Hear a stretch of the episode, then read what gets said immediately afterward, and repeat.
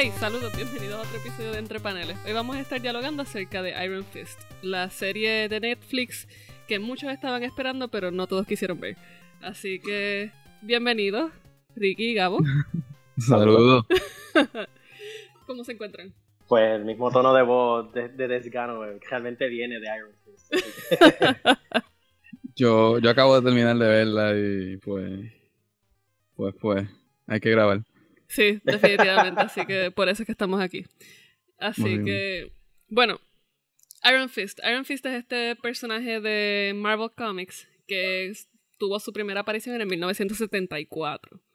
Eh, como muchas películas de su época y muchas cosas que estaban sucediendo en cuanto a cine, televisión eh, y todo eso, eh, trabajó sobre el tema de las artes marciales, este Asian Exploitation de la época y como muchas cosas que sucedieron, pues no fue una serie que causó mucha mucha controversia y que ahora cuando decidieron empezar a grabar eh, la serie de Netflix, pues volvió a resurgir todo este quizás este malestar de, de apropiación.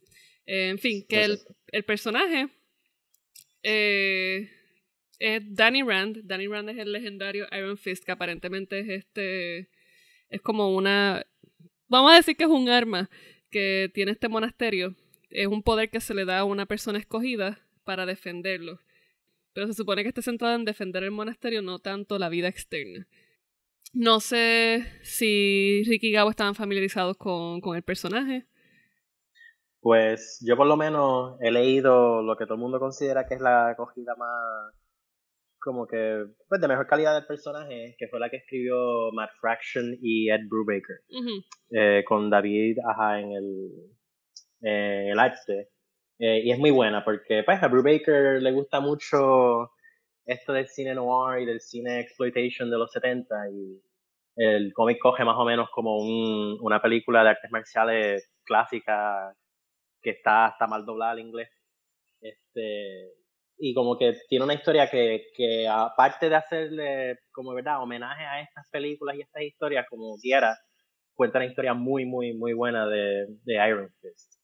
Y fuera de eso que yo creo que Gabo está más familiarizado con con esta otra serie que es Power Man and Iron Fist pues entonces ahí es donde se puede argumentar que el personaje realmente arranca porque como que es un team up que no mucha gente esperaba eh, cuando sale en los 70 y sabe que como que tiene hace como que refleja un poco esta misma relación que tenían Captain America y Sam Wilson que era un personaje blanco y otro personaje negro pero que realmente los dos se complementaban muy bien y el personaje negro no se sentía como el Robin de Batman Así que yo, yo creo que tú has leído los issues más, más antiguos, ¿verdad, Gabo? Sí, hay que, hay que recordar que en los 70 cuando se, se dio la explotación esta del Kung Fu en el cine norteamericano, pues obviamente lo, las casas de los cómics o sea, rebuscaron para llenar esto, esta, estas necesidades.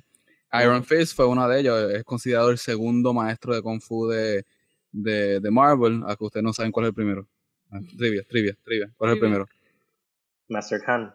No, Shang-Chi. Shang-Chi es otro personaje de Kung Fu de Marvel que no ha sobrevivido al día moderno, que es una pena. Eh, creo que hace poco reimprimieron su, su corrida en unos omnibuses de eso, pero no es un personaje que se le da mucha, mucha luz. Creo que es particularmente por la cuestión de la explotación esta asiática en los cines y que Marvel ha estado tratando de tomar con pasos lentos ese pasado de ellos Iron Fist, la única razón de por qué tenemos todavía Iron Fist vivo en el mundo moderno y que pasó a las películas es porque obviamente el Asian Kung Fu craze de los 70 murió eh, al finales de los eh, a los 80, al principio de los 80 y pues otro personaje que también había salido contemporáneo, no tan contemporáneo, pero más o menos en otro exploitation, el black exploitation, que ya lo reseñamos en esta en este programa que es Luke Cage, pues también estaba corriendo a ese mismo tiempo y lo que ellos decidieron hacer que estos dos cómics que son pues muy propios de los 70 por dos exploitations distintos,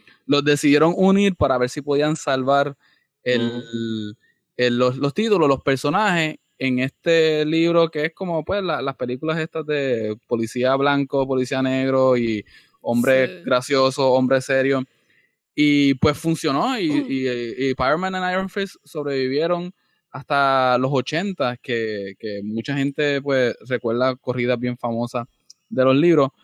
Pero en cuanto a la pregunta de, del personaje de las corridas, eh, Iron Fist, hay que saber que Iron Fist no tuvo su libro propio al principio, era más de los Marvel Premiere, que eran de los mismos libros que tenían también a los, a los otros maestros de Kung Fu. Eh, el libro viene a desarrollarse, el personaje viene a desarrollarse como tal, como en, cuando se unió a, a Power a Luke Cage. Pero este, la historia no, no, no, cambió mucho para la serie. Eh, Mitchum, lo, la cuestión de los Mitchums, pues sí, la familia que tuvo que ver con, con la familia Rand, pero eso se puede hablar ahorita cuando, cuando entremos más a la historia pero de, sí, la serie. Pero Iron Fist sí tuvo una, una corrida, aunque fue bien corta, sí la tuvo, en donde fue él solo el personaje. Sí, principal. se canceló. Creo que no, no llegó ni a los dos años, que es casi lo que Marvel Exacto. siempre le da al inicio.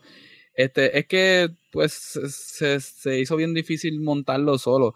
Iron Fist salió pues como te dije con Shang-Chi, con eh, Daughters of the Dragon, que era. Misty Knight y Colin Wing también tuvieron una corrida muy famosa de como Sí. cuatro issues, pero te- eh, funcionaban como cosas cortas, no funcionaban como estas mega sagas, porque la gente como que se cansaba rápido. Sí. Sí, pero el, el- el tema del Kung Fu, que yo creo que es algo que, que realmente como que algo bien importante y central del personaje que la serie como que no logra capturar, ¿verdad? Eh, era algo que, que apelaba a una audiencia en particular, pero tampoco fue que cogió a, a todo el público del cine y- o de los Estados Unidos en general como lo cogió el Black Exploitation. Ujú. Que yo creo que es algo que, por ejemplo, la serie de, de Luke Cage tiene a su favor y la de Iron Fist pues ya entraba en desventaja. Pero ya eso Sí. entonces viene prontito. No, y precisamente yo creo que quizás cuando surge este, este mix and match que hizo Marvel con Power Man, eh, yo creo que quizás por ahí mismo trataron de, de centrar esta producción de Iron Fist. Incluso la forma en que hacen, pues que hacen la introducción a este universo, pues ya fue el, ya antes de Iron Fist, la serie que tuvimos primero fue, fue Luke Cage. Entonces ya pues esto nos centra en un mindset. Estamos ya Luke Cage trabajó el tema de Black Exploitation y pues Iron Fist teníamos la idea que iba a ir por el por el Asian Exploitation, no sé si es así como se llama, pero eh, sabíamos que iba, iba a tomar quizás esa, esa vertiente.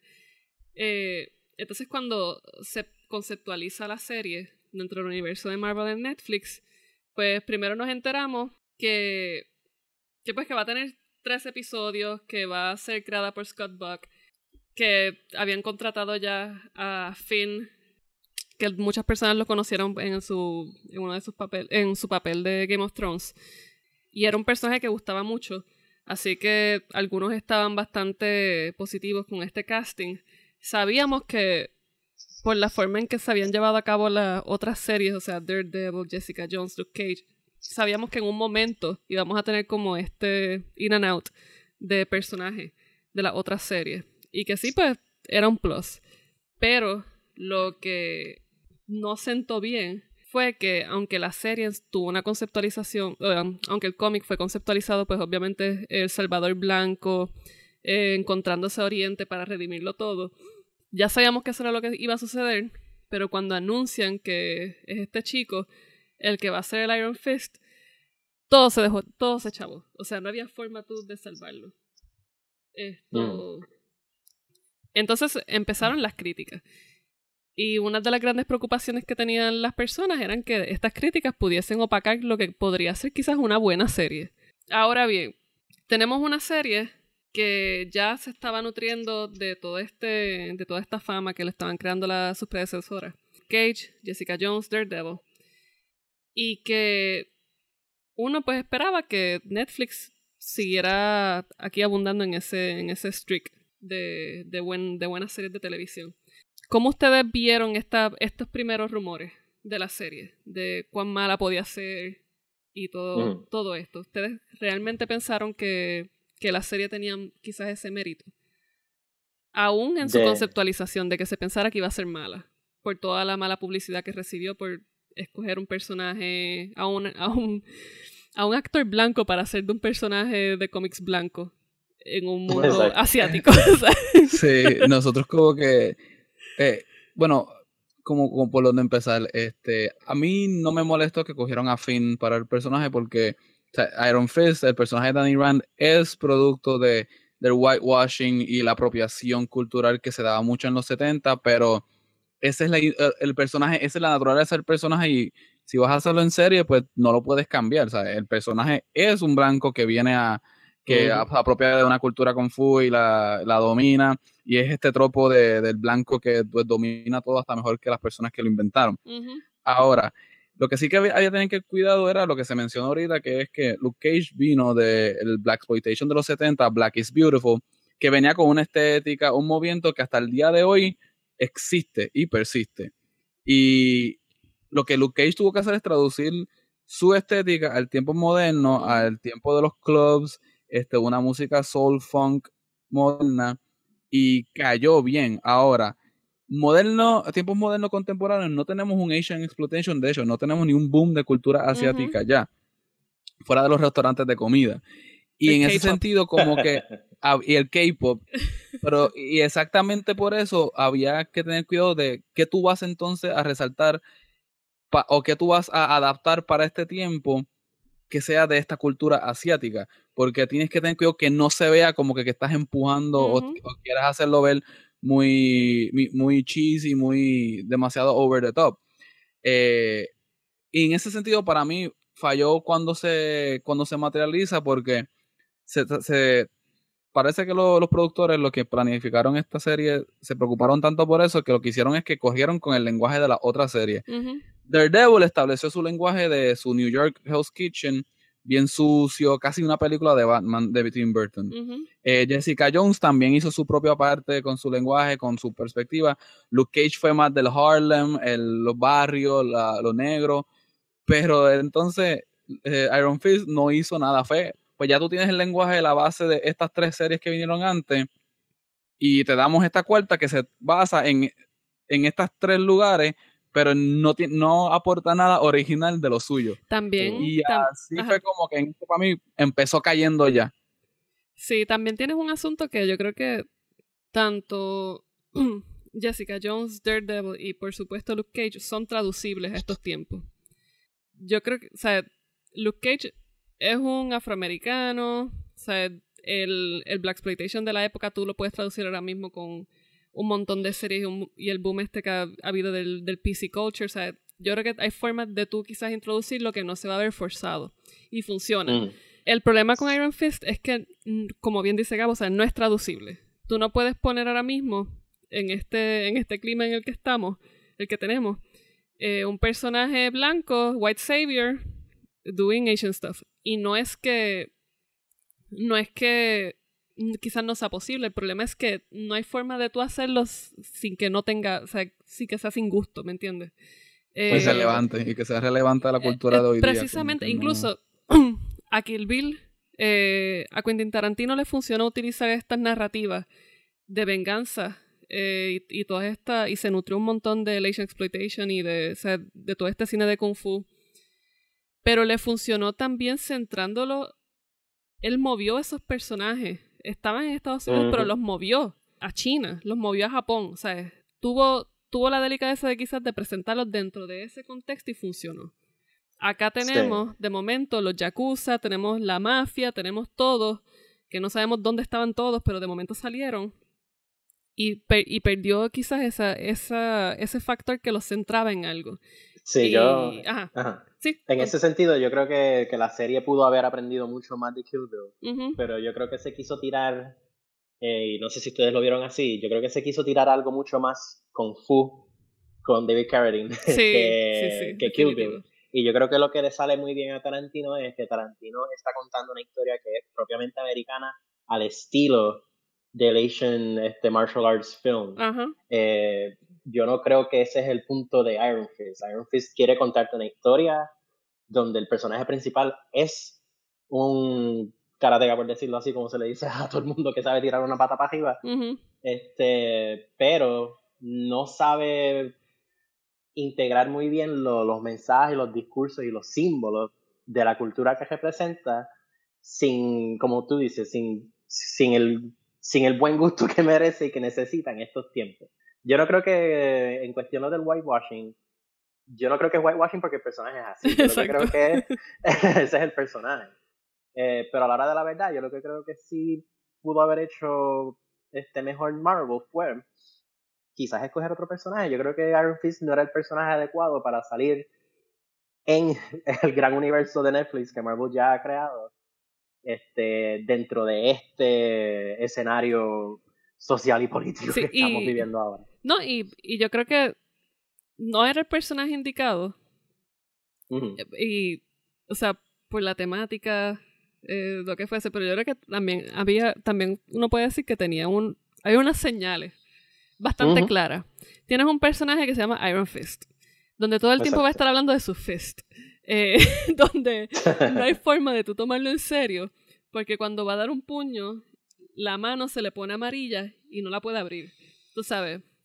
Eh, en términos visuales. Sí, pero eso ya creo que tiene que ver más con ejecución, que deberíamos como que ya ir transicionando porque, porque mala mía, pero, pero yo creo que el Iron Fist, o sea, en cuestión de...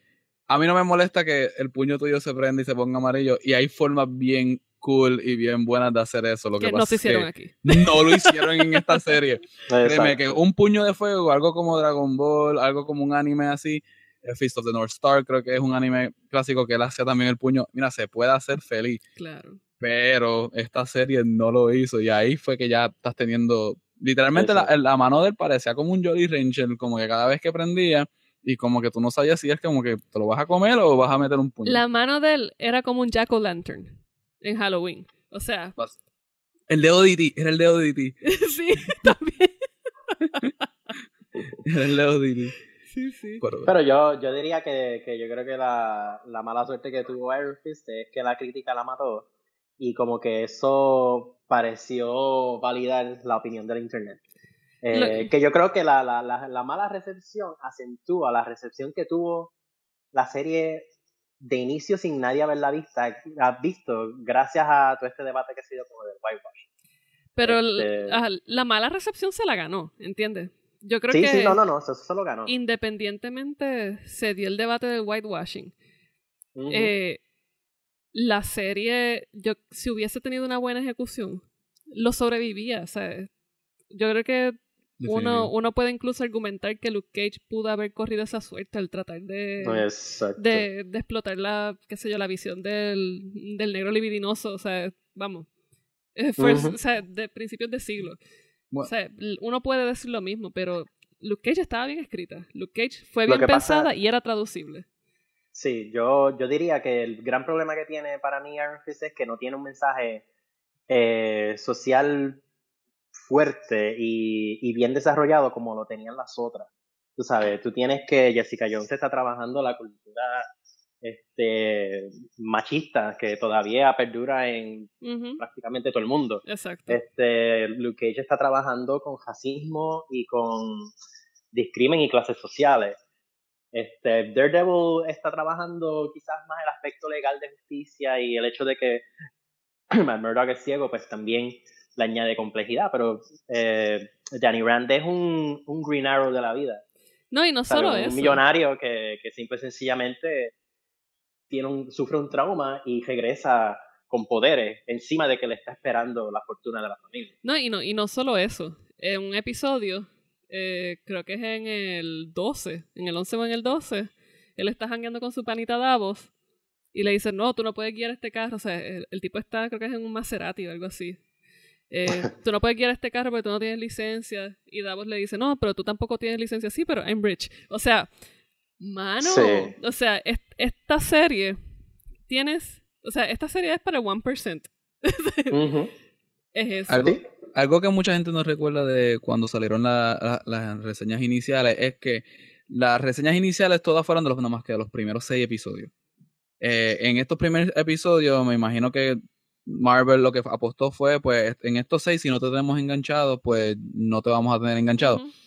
Y personalmente yo pienso que los, seis episodios tienen su falla. En los primeros cinco minutos de la, peli, de la serie, tú te percatas de lo que va a ser las peores coreografías de lucha que que persisten por toda la serie mientras Danny Rand es el que esté peleando. Este, después también te das cuenta que este personaje que es Danny Rand como que nunca nunca llega a su propia carne. El, el, muchacho Finn nunca te convence que es un Danny Rand. Y no es que todos los personajes, el Luke Cage y Jessica Jones sí son personajes que se, se nota que es natural. El Daredevil yo tuve problemas así, pero Daredevil sí te... El conflicto del personaje, el hombre sí sabe actuarlo. Él no me convence de que él es un Matt Murdock, pero el, la, la, culpa católica esta, que el Catholic Guilt que se le dice, el hombre la sabe actuar muy bien. Y ahí fue que enganchó porque Daredevil es mucha culpa católica. Pero ahora, Finn Jones, este muchacho, nunca te convence que él realmente está dividido entre pues, la, enseñanza de Kunlun, eh, lo que tiene que afrontar en Nueva York. Y yo he leído recientemente que esto se debe a que la producción de esta serie ha sido de las más cortas que Marvel ha tenido. Eh, hace un año atrás eh, nombraron a este muchacho como Iron Fist. Supuestamente el material, los libretos que se le dieron de un principio en su Marvel eran los Defenders. Simplemente los muchachos tuvo como tres o cuatro meses de preparación física para el papel. Y por eso es que en cuestión de ejecución esta serie se cae mucho. Eh, cualquier escena donde esté Finn, Danny Rand es una escena, se siente vacía. El muchacho no puede sostener un, momento él solo. Siempre, cuando, eh, siempre y cuando esté con los otros actores, que yo pienso que son los que se llevan la serie, que son los hermanos Mitchum, Joy, Ward, hasta el mismo papá, ahí tú tienes actuaciones y ejecuciones súper fuertes que puedes sostener una escena, pueden sostener un momento, un diálogo, pero el personaje principal, que es Danny Rand, no es una persona tampoco que pudo este, llevar este, este mensaje, este, este papel, y yo creo que ya fallaron en, en muchas cosas. Sea la, el resto es mala escritura, sea mala ejecución de producción. Eso yo creo que se añade al centro, que es que este personaje no convence como fin. Y los críticos tuvieron eso mucho en mente en los primeros seis episodios. Eh, lo decían, eh, al final del 6, que en el 6 es cuando ya termina la, la pelea esta de, de Madame Gao. Que ella pues rompe la, promesa y el, trato. Eh, fue como que el primer arco de historia de la serie y eso fue lo que le dieron a la gente y la gente ya había decidido su mente que mira, este muchacho no. Eh, para mí personalmente yo vi esos primeros seis episodios y esos seis episodios a mí no me molestaron. Sí tenía sus fallas, sí me percaté de las malas coreografías de lucha, pero como quiera, había algo de la historia que como se liga al universo de Luke Cage, Jessica Jones y particularmente Daredevil con The Hand, me interesaba ver el desarrollo. Sin embargo, cuando continué al 7, 8, 9 y 10, ese interés se, se fue completamente. Ya esos episodios lo quisieron estirar un chicle de algo que simplemente ya no estaba ahí. y, ahora preocupa porque entonces de ya The Defender se está grabando. Entonces tienes un personaje que no pegó en contraste con todos los otros que sí pegaron y pegaron de una forma notable, tú sabes, porque Luke Cage pegó hasta en el soundtrack. Exacto. Este, Jessica Jones pegó muy bien hasta con el villano. Y Daredevil, ¿sabes? Impresionó con sus coreografías de, de, de pelea, ¿sabes? Que a la hora de la verdad, Iron Fist como que ¿verdad? Se percibe que fue un fracaso total y mucho más porque viene de Marvel, que es una compañía que hasta el momento no ha sacado algo que sea ultra horrible. Sí. Pero en ese sentido yo creo que no va a haber mucho problema porque, como dije, Finn Jones no puede sostener una escena él solo.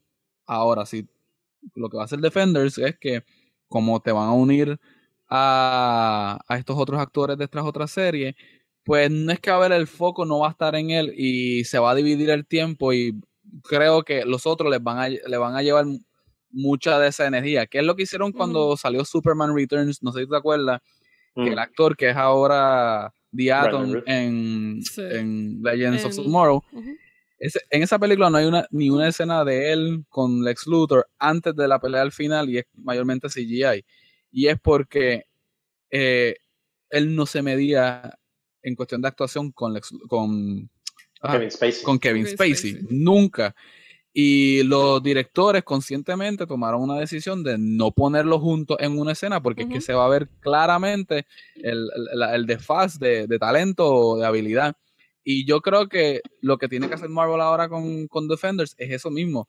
No, quitar el ojo de encima de Danny Rand, enfócate en los demás, eh, enfócate en la relación de él con, con Luke Cage para ir encaminando Power Man y Iron Fist pero que nunca sueltes a los dos de la, de, la misma escena. Pero yo creo que también, el, eh, yo creo que lo preocupante ahí va a ser, tú tienes gente de la talla, o sea, tienes actores de los de Luke Cage, eh, Jessica Jones y Daredevil. Eh, mm. Y cuando introduzcas a Danny Rand a este universo de los Defenders, cuando se supone que estén peleando todos juntos, el tipo va a estar dragging. O sea, ese yo creo que va a ser el problema. Sí sabemos que hay coreografías que tienen stunts y todo eso, pero incluso cuando tú ponías las peleas donde veías a Danny Rand con Davos, con, con la Jeva, con Colleen, eh, mm. o sea, no había forma. Tú notabas la deficiencia. O sea, el tipo no. Ellos no lograban salvarlo en esas escenas. Quizás en las escenas donde había actuación podía verse. Quizás en la escena principal en que él está. Una de las escenas principales en que Danny Rand está salvando a Joy Mitchum en el ascensor.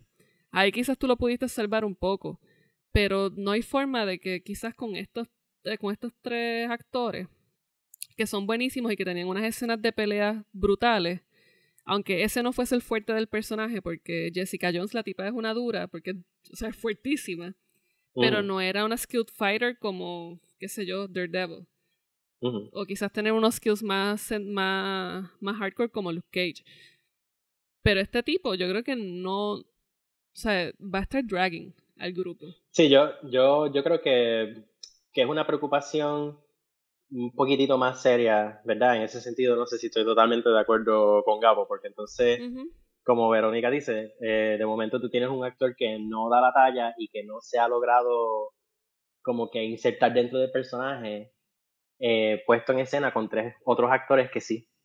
Y por más que tú trates de esconderlo detrás de tres actores buenos, siempre el actor menos habilidoso, pues mira, va, va a causar un impacto y no siempre va a ser bueno.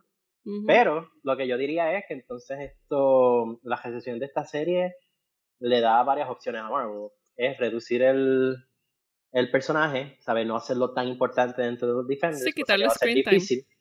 Exacto. Y si pueden y todavía están a tiempo, meter más a Punisher para que salves ese lado de la serie y, y yo creo que lo otro que puede ser que también es posible, eh, que quizás el actor diga, ok, pues mira, tengo que step up my game, ¿sabes? tengo que entonces ponerme a jugar con los nenes grandes y entonces pues tengo que, que dar la actuación que el personaje se merece. Pero sí, es, es una, por lo menos a mí me preocupa un poquito, porque sí te puede, bueno, vamos a ser honestos, la gente va a estar bien pendiente porque la, la, cultura como está ahora mismo y en lo que la gente se enfoca, van a estar pendientes para ver si Iron Fist es mejor o peor o igual de malo. Exacto. Yo creo que incluso si pudiese hacer como que un revamping, tirarse Thor con, con Iron Fist, deberían poner a Claire Temple. Ella salva todas las escenas. Sí. no, pero el, a mí una, algo que me molesta mucho y no tiene que ver con Danny, quizás tiene que ver un poco con la narrativa de Marvel y cómo hace estos portrayals en el cine o en la serie, es que para mí eh, la relación de Danny con Bakuto se siente ya trillada. Es lo mismo que pasó en, en Doctor Strange con, con el BFF, que al final es el, el Big Bad. Hmm. Esto, ahora mismo no me acuerdo el nombre, ustedes me disculpan porque de verdad que la memoria está mala. Eh, que yo creo que siempre, y me, y me imagino que quizás sale así en el cómic, yo no soy una, una dura en Iron Fist, aquí, quizás eh, Gabo, que lo conoce, Ricky, me puedan decir, pero esa cuestión del, del amigo que tiene la envidia, que eh, tiene una, un nivel moral bien alto y unas expectativas morales bien altas en cuanto al héroe, se ve de momento, pues, let down por lo que hace el héroe y entonces se convierte en el gran malote. Yo creo que mm. esto que nos presentan con Bakuto de momento, que al final está siendo como que el soplapote de Madame Gao y convenciendo a, a Joy Mitchum de matar a Danny, yo creo que eso le quita. Estás hablando de Davos. Davos, Davos perdóname. Bakuto no. Bakuto Davos. es el de dejando, sí. Sí, sorry. Davos, Davos sí, eh, Davos, Davos, es una exacto. relación.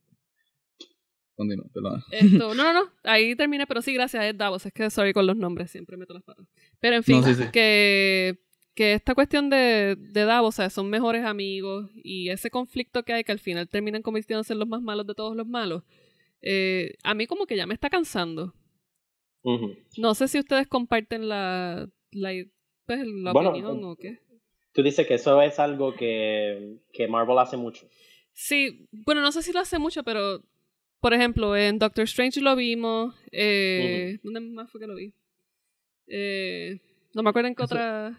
Sí, e- eso se ve en cuestión de Marvel, pues hasta Civil War se puede hacer así, Ajá. como que las Ujú. cuestiones de, los de los amigos que se convierten en enemigos por una decepción, pero sí, en este sentido, yo creo que sí, eh, eh, la serie al final te aparece Davos como que de la nada, a mitad de la serie, y básicamente está ahí para plantearlo como un enemigo futuro, que es exactamente la relación que tiene Baron Mordo con Doctor Strange.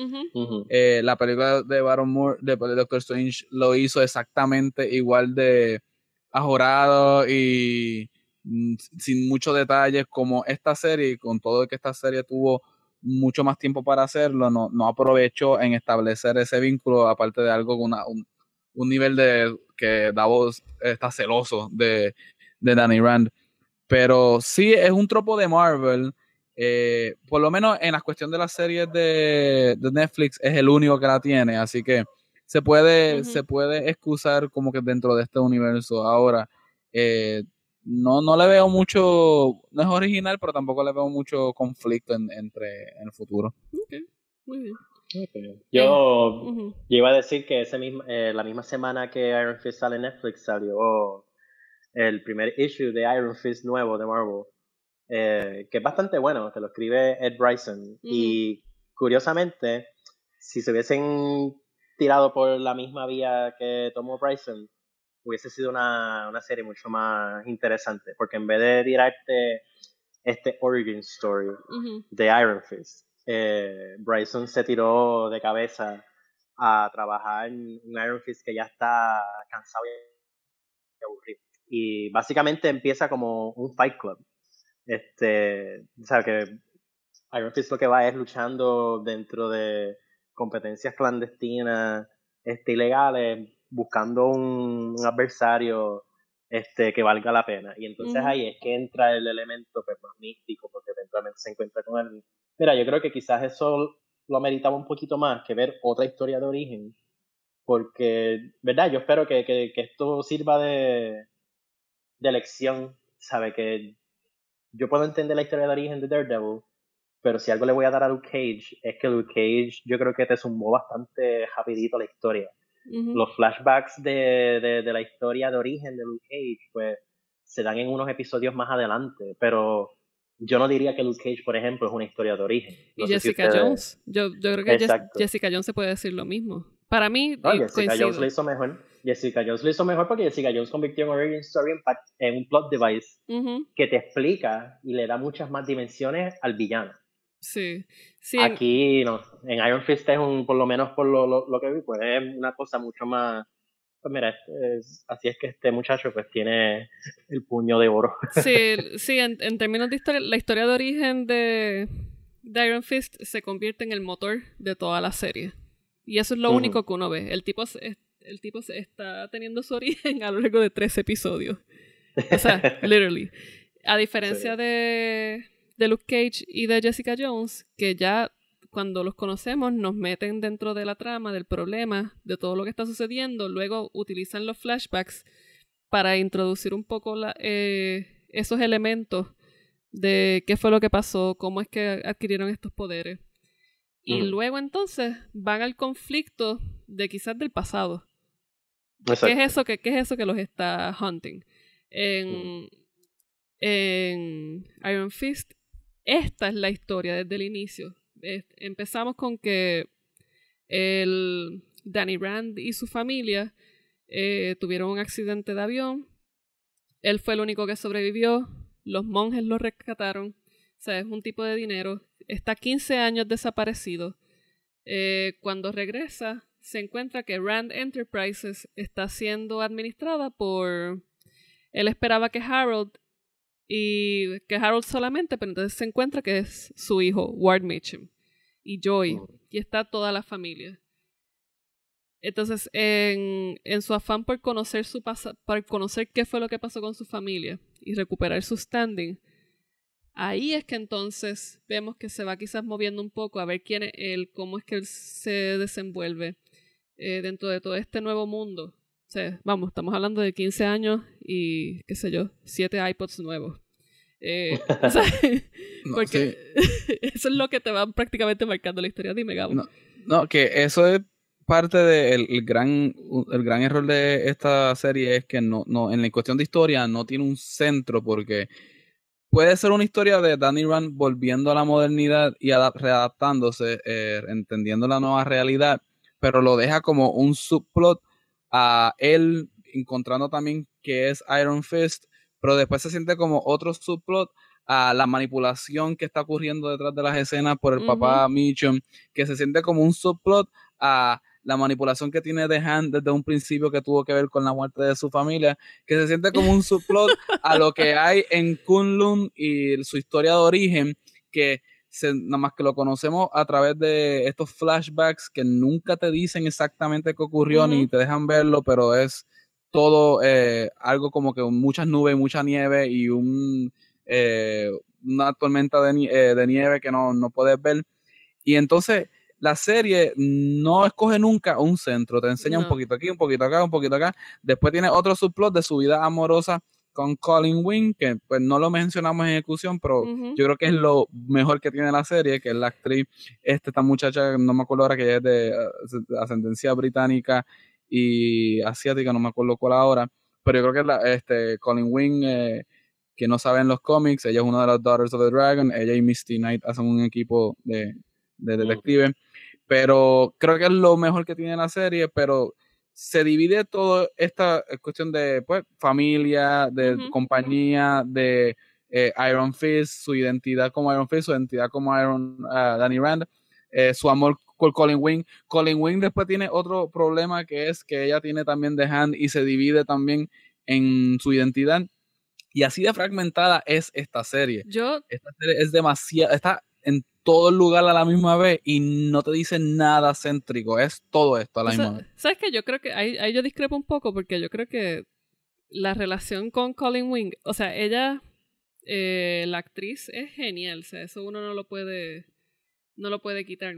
Eh, Jessica Henwick, eh, de ver, o sea, la tipa se robaba esas escenas, pero yo no creo que aportaba mucho. Yo, en los últimos dos episodios era casi un melodrama entre él y ella cuando de momento, o sea, el tipo está escapando de The Hand y de la nada se la encuentra y o está con todo el drama y qué sé yo y le dice, ah, I'm so sorry, how have you been? O sea, es como, yo no, no considero que ese, ese emotional entanglement que ellos tenían justificaba. O, Pero yo creo...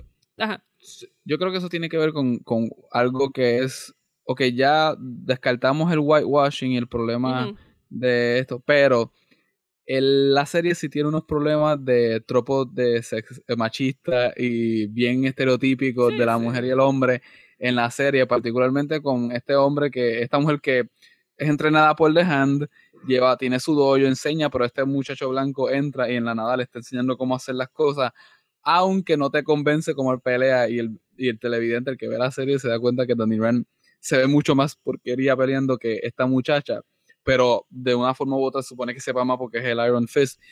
Pero también tiene otros tropos como que cuando ellos, ellos van a la China en una, en una escena, no me acuerdo en qué episodio, a buscar a Madame Gao en una de las fábricas de droga. Sí, ese es el episodio 9 o 10. 9, 8, yo creo que es 8 o 9. Sí, 9.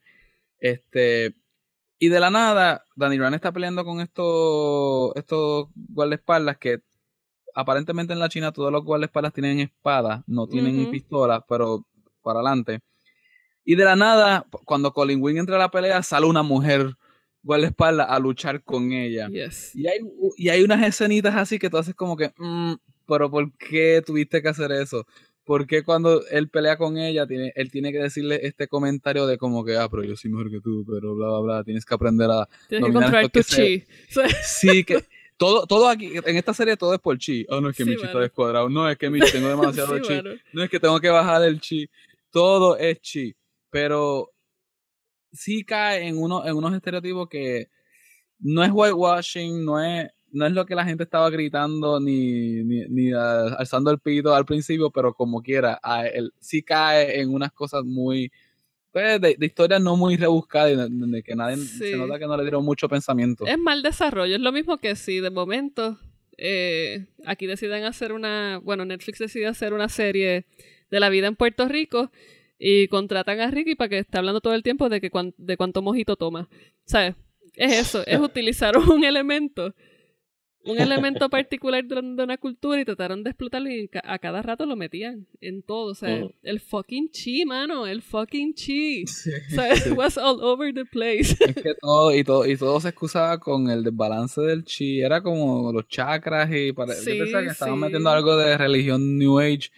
Porque, y, y, y no es que no es parte del mito de Iron Fist, porque lo es, pero la forma en que se usó no fue, no fue pensada, no fue, no fue justificable. No, se, sentía trillado. Básicamente, es una excusa, una muleta para. Una muletilla para. Si no sabes explicar por eso, pues, Por eso yo digo que, que, la serie toma más prestado de Kung Fu, porque Kung Fu era esta condensación insultante de toda la cultura asiática en David Carradine. Este... no era ni Kung Fu, era Walker Texas Ranger. Exacto. Exacto. básicamente. No, pero tú sabes que, que eh, en efecto es eso, ¿sabes? Como que Kung Fu tenía esa particularidad de que todo lo que este hombre decía lo hacía ver como un filósofo, porque aparentemente todas las personas que practican artes marciales también son filósofos de la vida y hablan del chi, hablan de aquello, hablan de lo otro. Eh, tú sabes que, que, es un tropo bien, bien feo, por eso yo no sé por qué. Yo no sé por qué Marvel dijo, ok, pues mira, Iron Fist ahora mismo es la mejor opción. Si tú quieres hacer los Defenders, este, ya tienes a tres actorazos y a tres personajes bien desarrollados, pues mira, coge otro, salte un poquitito del libreto. Si Aaron Fist es de los originales o pegaba bien porque está Luke Cage, pues mira, mala suerte. El personaje no es el que se merecía estos tiempos. Y Marvel tiene personajes de más. Tú sabes que yo creo que, que el problema es desde el inicio y es por. Vamos a ponerlo por decirle algo, puede ser hubris, ¿verdad? Pensar que, que todo lo que tú vayas a hacer, ya porque eres Marvel y porque has tenido el éxito que has tenido, va a pegar. Y mira, yo creo que esto demuestra que, que Marvel no está, ¿verdad? No, no, no está a prueba de bala. Sí, ¿no? Marvel también puede, puede tener su, sus mejores, puede también hacer unas cosas bastante malitas y también tienen que ser inteligentes en cuanto a cómo se mueven hacia el futuro. No, y yo creo que si hay algo que, que, definitivamente esta serie comprueba, es que Marvel sabe escoger a sus actrices. ¿sabes? Yo creo que esta serie sí tiene muchísimas bajas, porque de verdad que es una pata en el estómago en ocasiones. Pero la serie, la serie sí hay, uno lo tiene que decir, traer a Jerry Hogarth, eh, el, la, quien hizo el casting de Joy Mitchum, de verdad que ella es genial. Eh, obviamente Claire Temple, Rosario Dawson, brutal. Colin Wing. Madame Gao. Yo pensaba que ah, Madame, Gao, iba a ser como Yoda en, en, en, el fucking remake. Este, ¿no? En el. ¿Cómo se dice? Reboot. En el reboot, en las primeras. Las precuelas. Esto, yo pensaba que Madame Gao iba a ser como Yoda en las precuelas, que de momento iba a salir a soltar el bastón para el carajo y a brincarle encima a Danny Rand. O sea, la, de verdad que el casting de las mujeres estuvo brutal. Yo creo que eso fue una de las eh, cosas. Ajá, Yo creo que donde, donde único fallaron con el reparto fue en, en, en fin. Sí, es que es claro, porque es que los Michum fueron muy buenos, los tres. Aunque Joy, que fue de las mejores, no la usaron mucho y la descartaron en un momento de la serie como pues no quiso nada que ver y, la echaron hacia un lado. A mí Harold no, me gustó, no me gustó. A mí no me gustó el que también usaran a Ward como que con este desastre mental y de drogas y gastaron mucho tiempo en eso en vez de darle como que luz a Joy o a Harold. Harold, lo que pasa es que el personaje es medio como que sádico y puede ser mucho, uno se cansa rápido de esa persona. Pero pero los Mitchum, Madame Gao, que ya venía desde de los de los Daredevils, este, pues Rosario Dawson sabe que es la única razón de por qué mucha gente ve esta serie, porque es lo que ata todo el mundo, todo este universo. Sí, estos repartos como que fueron muy buenos, creo que ya lo que se ve afectado es como que el paquete completo de, de pues, libreto, producción y un personaje central muy flojo, lo que pues fueron una kriptonita de, de esta serie. Sí, no, y definitivamente yo creo que si bien esto, como dijo Ricky, lo que esto comprueba es que las series de Netflix y junto a Marvel no son infalibles. Eh, yo creo que quizás eh, podría ser tiempo de considerar introducir un personaje más a, toda, a, toda esta continuidad eh, que está presentando Netflix.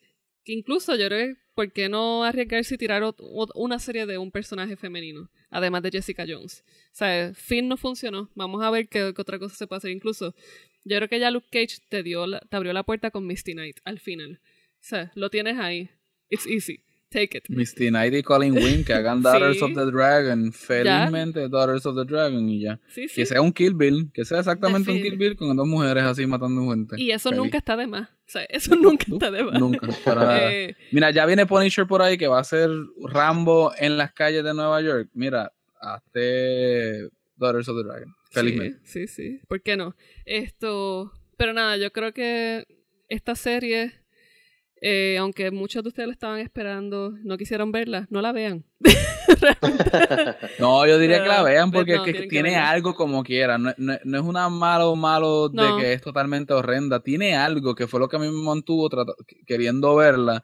Y es como que los, momentitos que sale Madame Gao, los momentitos que sale Rosario Dawson. Yo creo que Pero finalmente cuando la termina, pues es como comerte un hamburger o un Whopper en Burger King. Es como que te comiste nada, o sea, comiste un canto de cartón y, no tienes nada al final. No, bueno, te comiste algo que te hace daño. Exacto. es cierto, al final del día. Pero, ¿saben qué? Eh, realmente, véanla, porque aunque Finn Jones no es lo que quisiéramos que fuese en la serie, los personajes que están alrededor de él, de verdad que lo hacen bien. Y más que nada, yo creo que esa, la construcción que se va dando, o sea, con Jerry Hoggers, Claire Temple, Madame Gao, sí te da espacio para, pues, para apreciar quizás lo que pudo haber sido una buena serie y cómo, cómo estos elementos se pueden entonces reorganizar para lo que viene en Defenders. Yo creo que quizás esa es la forma más positiva de ver el asunto. Eh, nada, eh, quiero darles las gracias por estar aquí con nosotros. Eh, les recuerdo que pueden buscarnos por Entre Paneles en Facebook, Twitter, YouTube, Tuning Radio, Stitcher, iTunes y Google Podcast, entre paneles. Así que nada, hasta la próxima.